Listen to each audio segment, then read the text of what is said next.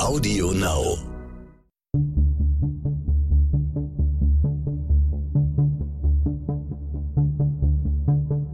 Wie überführt man einen Mörder? Warum werden Menschen zu Tätern? Und welche Abgründe können in jedem von uns stecken? Im Sterncrime-Podcast Spurensuche erzählen Ermittler und Spezialisten über ihre spannendsten Fälle und die Herausforderungen ihres Berufes. Herzlich willkommen bei Spurensuche. Mein Name ist Lorraine Rahe und ich arbeite normalerweise hinter den Kulissen des Podcasts und bin vor allem für den Schnitt der Folgen zuständig. Heute darf ich aber selbst mal hinters Mikro, denn das ist eine etwas andere Folge. Wir lernen heute gemeinsam einen der Spurensuche-Hosts genauer kennen und schauen mal so ein bisschen hinter die Kulissen dieses großartigen True Crime Podcasts.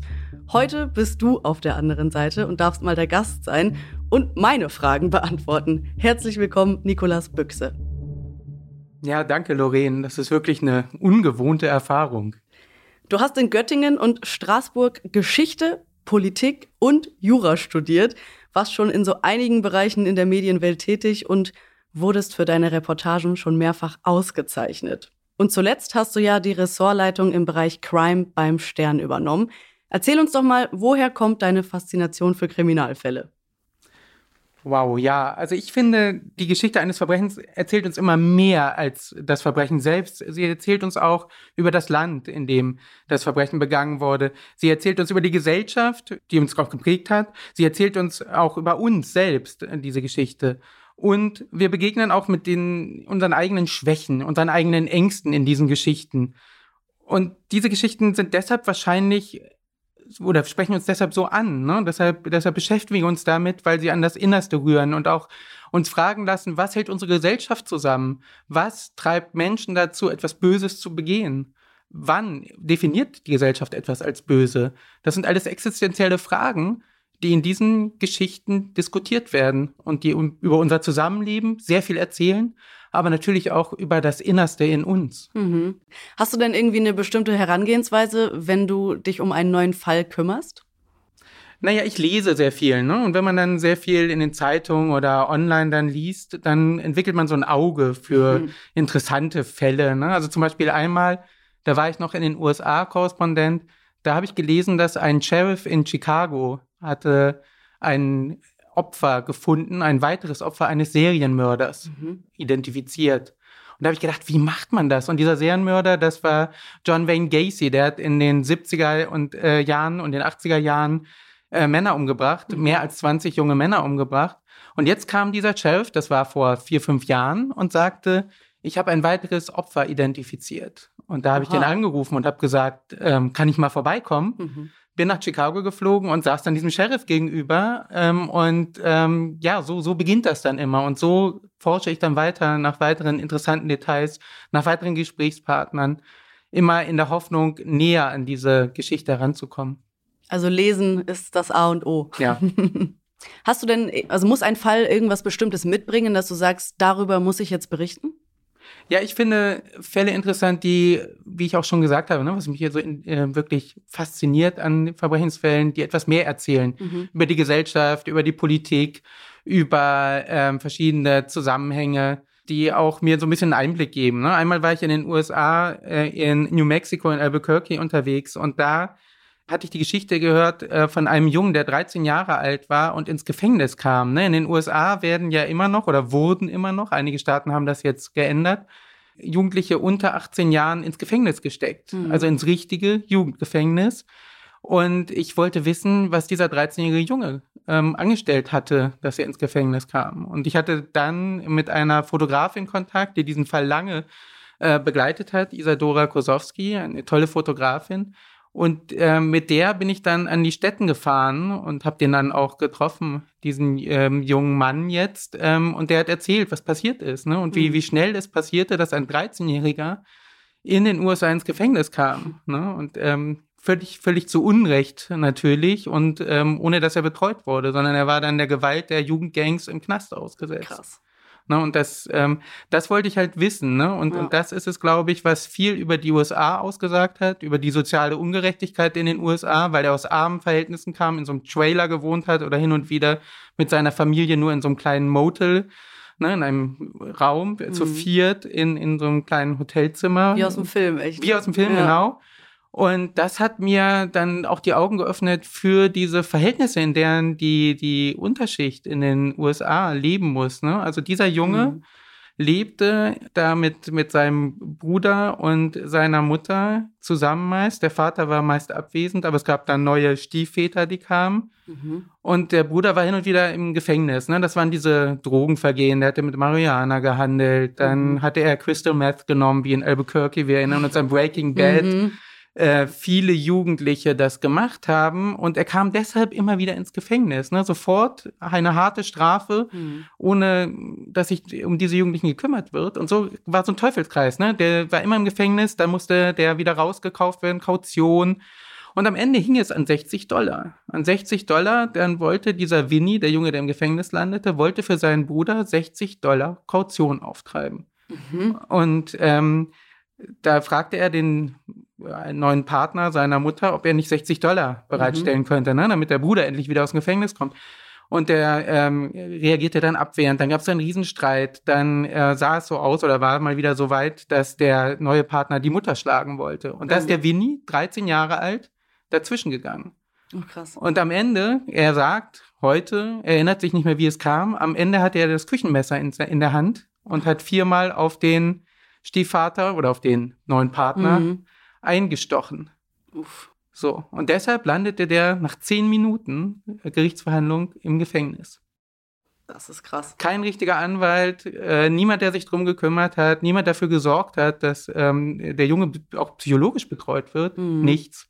Und, ne, und wenn man das sich anguckt und anguckt, wie andere äh, Kriminelle, die White-Collar-Kriminelle da in den USA behandelt werden und sich anguckt, wie ein 13-jähriger Junge mhm. im Gefängnis landen kann, der aus Notwehr gehandelt hat, dann, ähm, ja, dann öffnet einen das sehr die Augen. Und ich finde, dazu sind Kriminalfälle ein sehr gutes Mittel, um einen Eindruck über Ungerechtigkeiten in einem Land zu beginnen. Mhm. Ich merke schon, die USA-Zeit hat dich richtig geprägt. Du warst ja mehrere Jahre in New York als USA-Korrespondent für den Stern. Hast du irgendwas, was du richtig doll am Leben in den USA vermisst? Ach. ich war noch nie da übrigens. Ach, ehrlich? Nee, ich war noch ja, nie da. Ja musst du hin. Ja, also es gibt, es gibt sehr vieles, ne? Also für mich war es dann natürlich immer ein kleines Abenteuer. Mhm. Wenn ich irgendwo hingeflogen bin, an den meisten Orten war ich vorher auch nie gewesen, ne? Und es ähm, war dann immer eine gewisse Exotik natürlich, ne? Ich kann, ähm, das Land ist ja sehr, sehr unterschiedlich, ne? Sehr viele mhm. unterschiedliche Menschen dort aus verschiedenen Ländern eingewandert. Und so ist das natürlich so eine, eine ganz interessante Mixtur, ne? Mhm, Glaube ich. Aber irgendein Aspekt, wo du sagst, vielleicht das und das Restaurant, das es hier nicht gibt oder so? Ist da irgendwas hängen geblieben, was du sagst, darauf hätte ich jetzt eigentlich nochmal richtig Bock? Nee, ich glaube, es gibt jetzt äh, jedenfalls in den Städten in Deutschland auch fast alles, was es okay. in den USA gibt. Aber natürlich gibt es gewisse Hamburger, die natürlich äh, unerreicht sind, in Brooklyn zum Beispiel. Okay. Ja. Gibt es auch einen Fall, über den du niemals sprechen würdest oder eine Art von Fällen vielleicht, wo du sagst, da möchte ich nichts mit zu tun haben?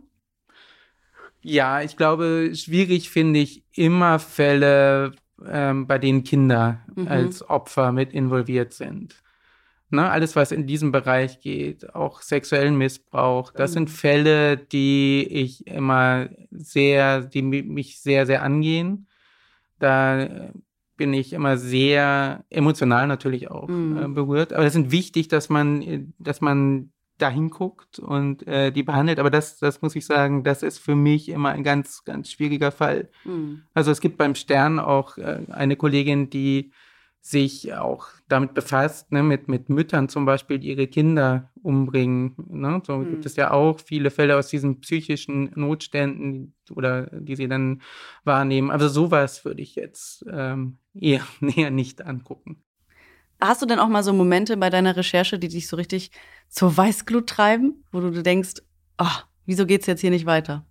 Ja, natürlich. Also erstens natürlich, wenn es in der Recherche nicht weitergeht, aber zweitens auch, wenn es für für, für die Leute, über die ich schreibe, für die Protagonisten nicht weitergeht. Wenn ich merke, da ist ein Unrecht geschehen und es gibt keine Antwort, ne, dann gibt, äh, oder die Polizei äh, handelt nicht schnell genug in meiner Wahrnehmung, sowas alles, ne, das, mhm. das bringt einen schon natürlich zur Weißglut. Ist dir da irgendwas im Gedächtnis geblieben? Wo ist das mal so gewesen? Naja, ich meine, was mich ähm, richtig fertig gemacht hat, war dann diese Geschichte mit den Jungen, ne? Der mhm. Winnie, der als 13-Jähriger da in, in dem Gefängnis landete. Und zu Weißglut hat mich gebracht, dass es in der amerikanischen Gesellschaft keine Kräfte gibt, die diesen Jungen auffangen. Mhm. Ne, der, als ich dann ihn mal besucht habe, das war, er war ja schon 18, 19, äh, da lebt, lebt er immer noch bei seiner Mutter und ähm, war auch schon Vater geworden mhm. ähm, in, in einem Trailer. Und als ich da war, war er gerade aus, war die Familie gerade aus dem Trailer rausgeschmissen worden, weil die die Miete nicht bezahlen konnten. Und ich habe gemerkt, dass sich dieser ganze Kreis, in den seine Mutter reingekommen war, dieser ganze Teufelskreis wiederholen wird. Dass mhm. es da niemanden gibt, an den er sich wenden kann. Krass. Keine Institution, die sich um ihn kümmert. Dass einfach er immer dieser vorbestrafte Kriminelle ist. Ne? Mhm. Und der ist 18, mit 18 schon ähm, wie, wie mit einem Stempel versehen. Ähm, ich kann, ich gehöre nicht dazu, mhm. zu dieser Gesellschaft. Ähm, also das hat mich, hat mich so unendlich geärgert, aber auch traurig gemacht. Hm. Ja, das glaube ich. Und wenn du an diese Momente denkst, die dich zur Weißglut bringen oder dich auch mal aufregen oder traurig machen, wie gehst du dann damit um? Also hast du da irgendwie ein, ein Ritual oder sowas, wo du sagst, das hilft mir dann? Ja, eigentlich hilft immer so viel wie möglich zu wissen über diesen Fall und so mhm. viel zu, wie möglich zu reden mit allen Leuten, die dabei sind. Also oft äh, bin ich auch mit Fotografinnen und Fotografen unterwegs und da mit denen zu reden, das hilft natürlich viel, ne? die dann mhm. die ähnliche Rechercheerfahrung machen. Und manchmal gibt es ja auch Erfolge. Und ich erinnere mich, es gibt eine Geschichte, da denke ich immer noch, also die, die berührt mich wirklich, weil so viel Unrecht geschehen ist und da sind es Eltern, die ihren Sohn verloren haben und diese Eltern, die sind so über sich selbst hinausgewachsen, dass ich einfach nur noch den allergrößten Respekt habe. Ne, das ist mhm. ähm, der Fall äh, Raven Vollrath. Das war ein junger Mann, der in aus, aus dem Thüringer Wald und der ist, hat angefangen in Österreich am Skilift zu arbeiten, weil er sonst keinen Job hatte. Mhm. Ein Freund hatte ihn da reingequatscht. Und das war im Dezember, ist er losgefahren. Die Eltern haben am 22. Dezember nochmal mit ihm telefoniert, mhm. aber der hat sich am 24. Dezember nicht gemeldet. Ne? Die ganze Familie mhm. saß zusammen und ähm, dann wollte man sich frohe Weihnachten wünschen, aber der Rafen hat nicht angerufen. Und da wurden die Eltern schon hellhörig. Die haben gedacht, ähm, das ist so ein netter Sohn mhm. und so ein netter Typ und fürsorglich und der ruft Weihnachten nicht an.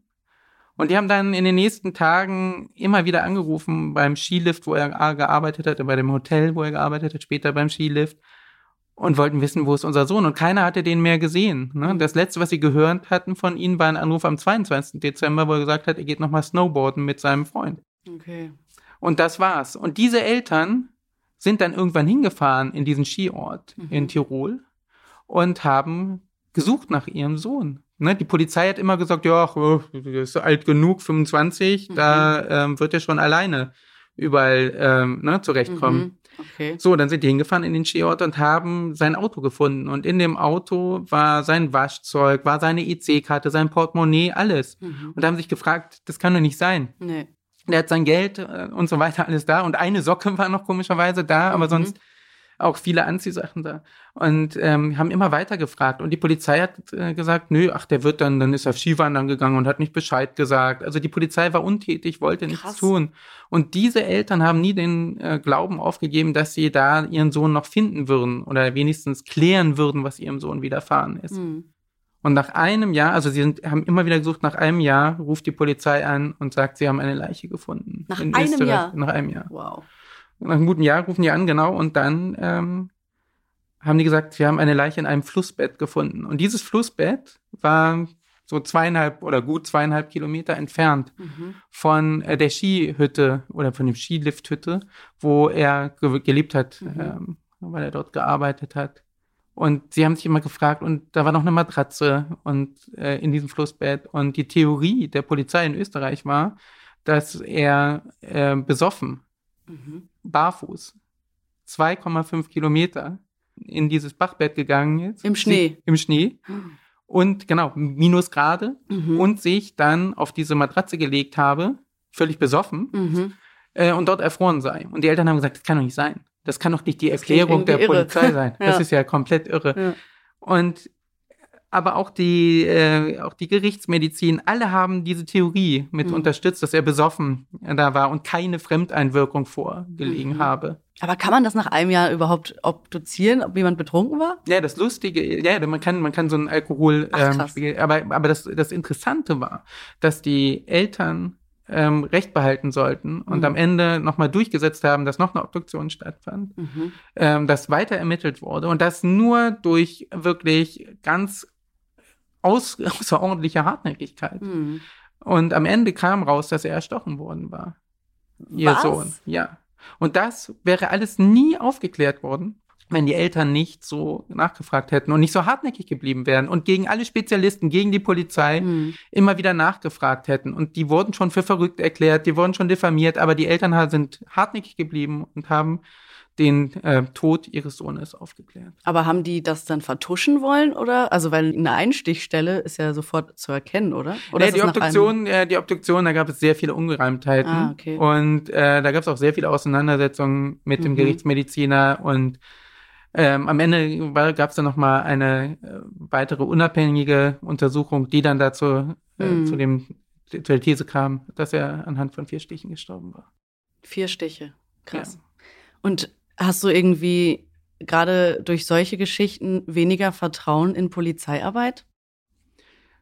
Nee, das, ja, ich meine, es hängt davon ab. Es hängt Mhm. davon ab. Also ich glaube schon, dass man immer wieder genauer hinsehen muss Mhm. an, bei verschiedenen Fällen. Aber es, ich würde jetzt nicht sagen, dass es generell ähm, da immer eine Häufung von Fehlern gibt oder Unachtsamkeiten. Aber dieser Fall war schon ein Beispiel dafür, wie man manchmal ähm, auf eine Polizei stoßen kann, also wie die Eltern in diesem Fall, Mhm. die eine, die einfach nur schnell einen Fall abhandeln wollte.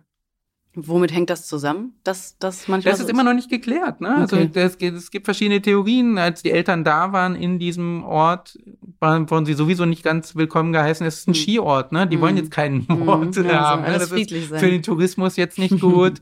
ähm, dann waren es Unachtsamkeiten. Dann gab es irgendwie die Hybris der Gerichtsmedizin. Also da kam viel zusammen. Mhm. Und natürlich auch gab es dann so die Gemengelage, dass die österreichische Polizei natürlich erst ermitteln oder zuständig war. Mhm. Dann war es die deutsche Polizei, die auch noch Rechtshilfe. Also, also es war, kam vieles zusammen in diesem Mhm. Fall. Aber in dieser Gesamtschau muss man sagen, dass ohne die Eltern Mhm. ein Mord hier ungesühnt geblieben wäre. Das ist wirklich eine krasse Geschichte. Danke, dass du die mit uns teilst. Also man erfährt hier auf jeden Fall in dieser Folge noch mal noch mehr hinter den Kulissen und das finde ich richtig cool. Wenn du dir aussuchen könntest, ob du lieber über einen gelösten Fall oder einen ungelösten Fall sprichst, was ist dir da lieber? Nee, ich glaube, man redet äh, länger über ungelöste Fälle. Bei ungelösten Fällen, ich habe das neulich erlebt, saß ich mit einer anderen Journalistin abends zusammen und wir redeten auf einmal lange über verschiedene Hypothesen, die dann, ne, also über Täter, Hm. Profile und das lädt natürlich dann auch dazu ein, ne, weiter den, den Ermittler zu spielen. Mhm. Deshalb sind ungelöste Fälle wahrscheinlich natürlich auch immer interessant. Ne? Und sie sind natürlich auch interessant, wenn wir dazu beitragen können, dass sich vielleicht noch ein Zeuge melden kann. Ne? Deshalb schreiben wir hin und wieder bei Sterncrime unter Artikel natürlich auch noch Telefonnummern der Polizei. Mhm. Oder ich hatte es neulich auch in einem Podcast, wo wir nochmal nach Zeugen gesucht haben. Stimmt, daran erinnere ich mich auch. Und bist du denn im Alltag irgendwie ein bisschen ängstlicher? Ich meine, dadurch, dass du so viel mitbekommst, selber recherchierst, auch die ganzen Taten quasi, ja, sozusagen irgendwie auch nochmal durchlebst, wenn du einfach mit einem Kommissar oder einer Kommissarin zum Beispiel sprichst. Und vor allem auch, wenn du an deine Zeit in den USA zurückdenkst, wo ja auch mehr als 40 Prozent der Menschen eine Schusswaffe besitzen. Hast du das irgendwie in deinem Alltag verankert, dass du dadurch ängstlicher bist? Ich glaube nicht, dass ich ängstlicher bin, aber ich habe hin und wieder darüber nachgedacht, ob es vielleicht so ein anderes Weltbild manchmal mitbringt.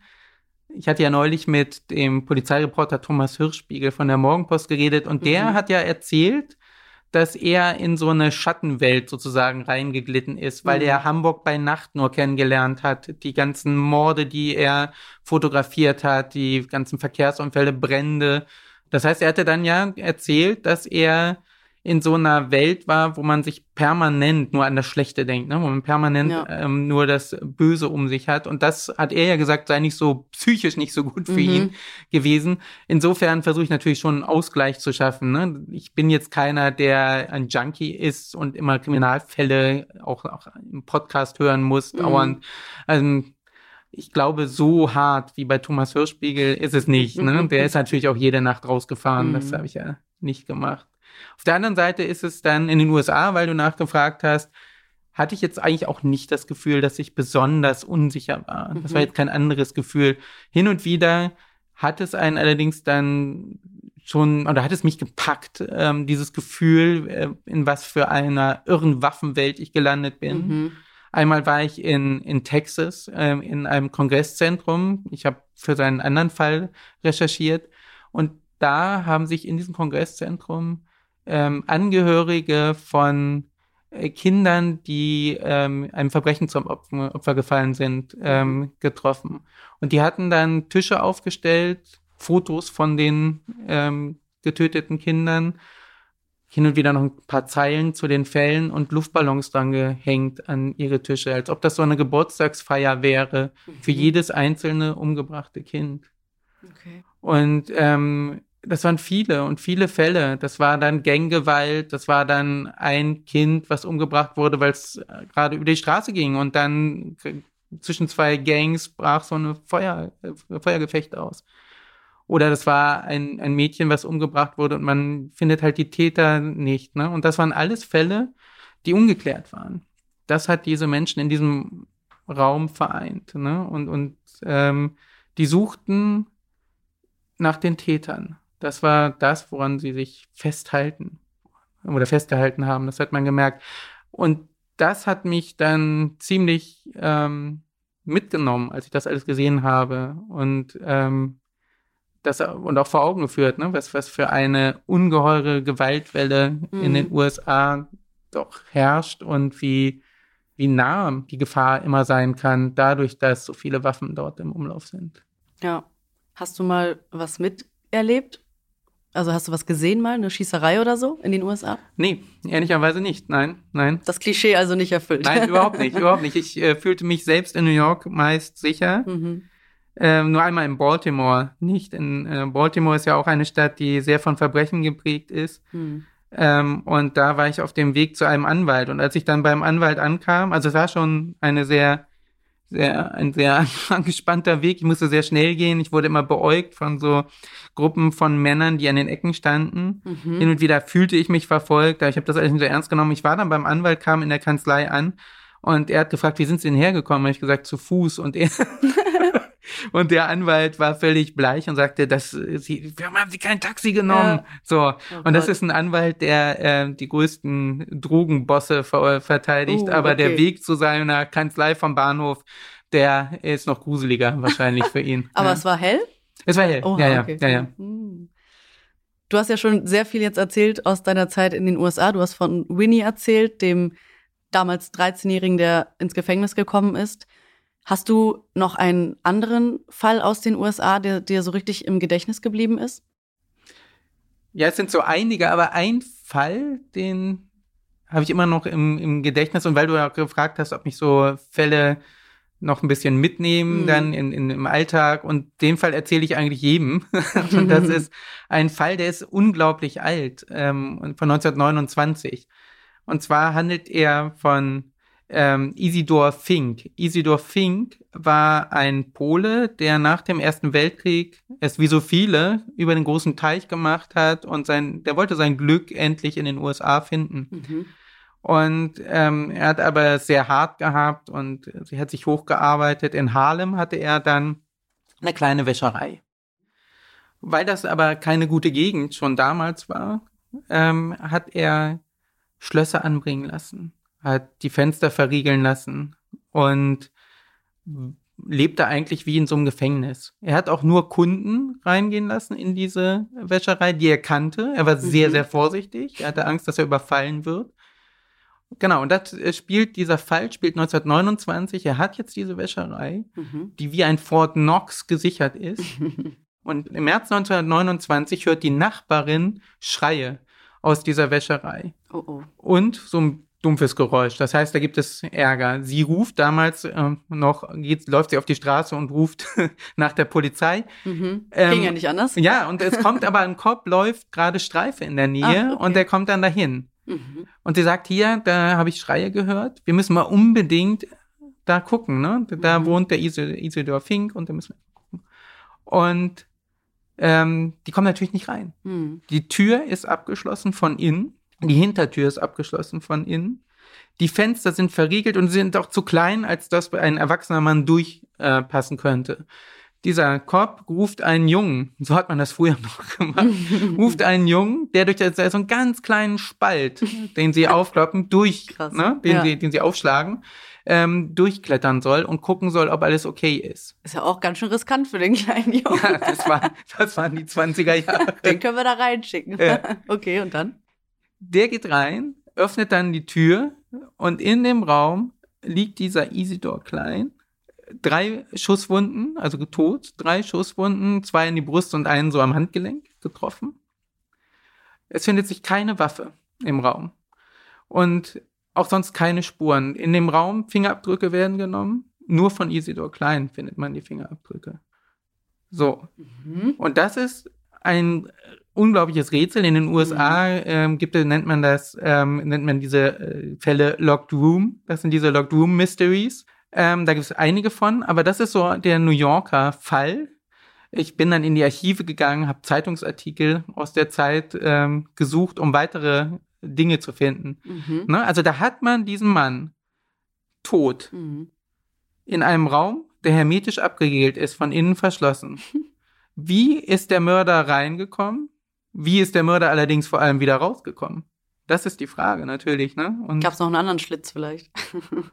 also ich habe ich hab mir das alles äh, durchgelesen, was ja. es gab. Ähm, ich habe auch versucht, die Polizeiberichte aus der Zeit zu kriegen. Mhm. Ähm, leider waren die vernichtet, aber in den Zeitungsartikeln und so weiter wurde immer da äh, referiert, also dass es keinen anderen Ausgang gab.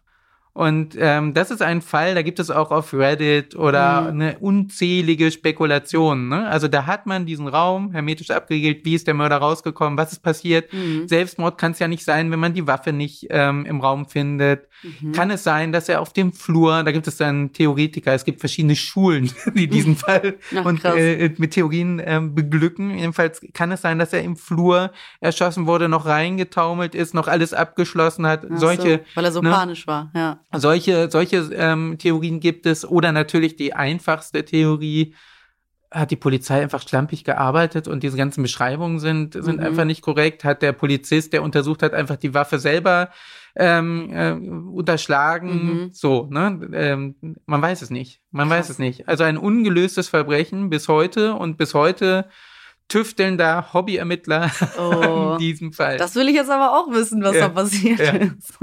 Ja, damit bist du wahrscheinlich auf jeder Party der Renner, oder? Wenn du da erstmal sowas so, auspatzt. Ja, ja, das ist so.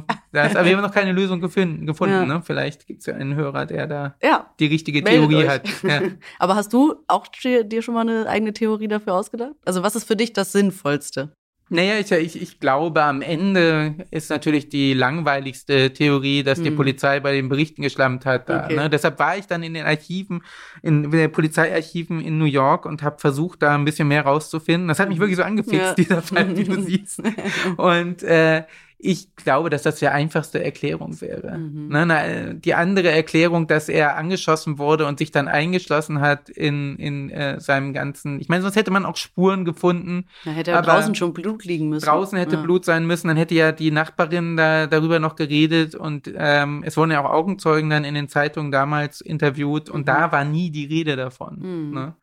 Und es war relativ schnell so ein Mythos in New York.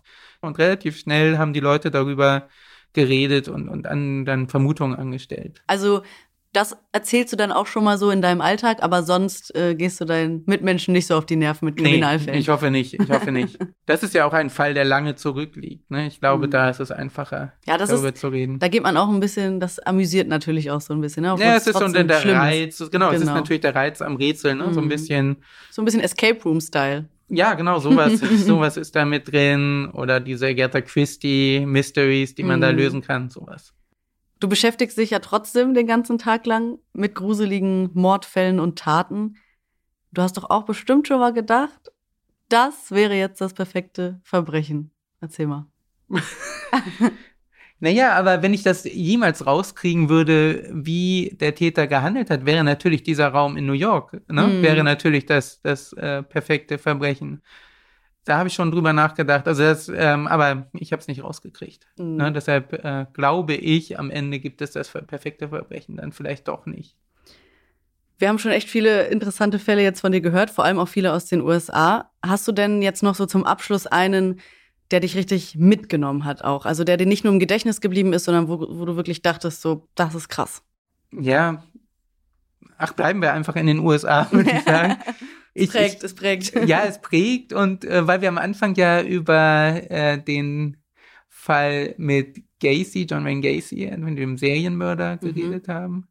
Der Fall hat mich schon dann beschäftigt, auch noch in den USA, als ich dann beim Sheriff war. Der mhm. hatte mir dann erzählt, dass natürlich neue Möglichkeiten da waren durch DNA. Und sie hatten damals bei Gacy in den 80er Jahren in seinem im Kriechkeller unter seinem Haus mhm. Leichen gefunden.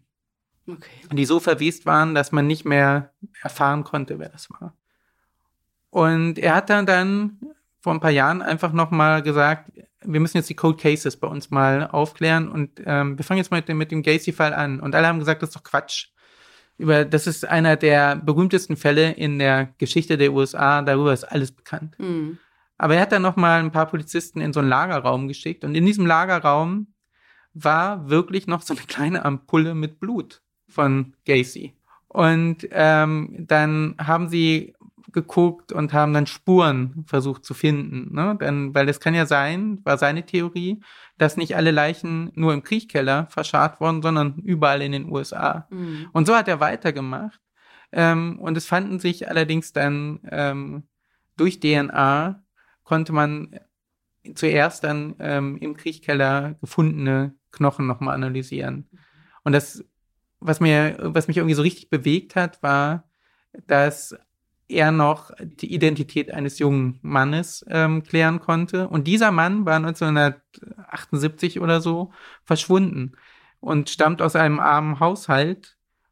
Ähm, und damals hatte man schon, als, als Gacy aufgeflogen war in den 80er Jahren, hatte man schon gedacht, ja, der könnte, könnte ja sein, dass der in Chicago Opfer von ihm geworden ist. Und die Mutter ähm, ist auch zur Polizei gegangen und hat gesagt, hey, kann es nicht sein, dass mein mhm. Sohn, der ist vermisst die ganze Zeit, dass er Opfer geworden ist?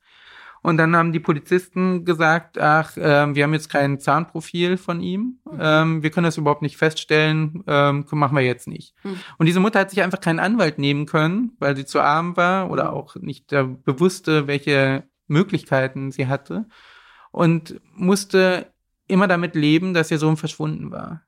Und auch die Schwester dieses äh, jungen Mannes. Und die Mutter starb 2008, aber jetzt dann vor ein paar Jahren hat gerade dieser Sheriff in Chicago durch die Analyse feststellen können, dass dieser junge Mann wirklich Opfer geworden ist. Und ähm, der hat dann beschrieben, wie dann, ähm, wie das war, als die dann hingefahren sind zu dem Haus, wo die Schwester dieses, dieses Mannes mhm. dieses ermordeten Mannes lebte und wie sie die Nachricht überbracht haben. Und die hat nur gesagt, zum Glück lebt meine Mutter nicht mehr und muss diese Nachricht nicht mehr erfahren. Aber für mich ist es schon eine wichtige, also für sie hat sie mhm. gesagt, für mich ist es eine wichtige Nachricht, mhm. weil ich jetzt abschließen kann. Und ich weiß, dass sie ihm seine Würde zurückgegeben haben. Und das hat mich schon, hat mich schon sehr bewegt, wie nach all diesen Jahren, nach all den Jahren des Bangens und Hoffens, mhm dann die Situation kam, ne, dass dann die Polizisten vor der Tür stehen und der Schwester die Wahrheit erzählt haben, die, von der sie überhaupt nicht mehr wusste und überhaupt nicht geahnt hat, dass sie nochmal überhaupt was über ihren Bruder hören würde. Das fand ich schon sehr, sehr bewegend. Ja. Vielen, vielen Dank für dieses interessante Gespräch, für deine Offenheit und dass du uns auch so mitgenommen hast irgendwie in deine Zeit in den USA. Ich fand es richtig spannend und vielen Dank, dass wir hinter die Kulissen von Spurensuche blicken durften, lieber Nico. Herzlichen Dank. Danke dir, Lorraine.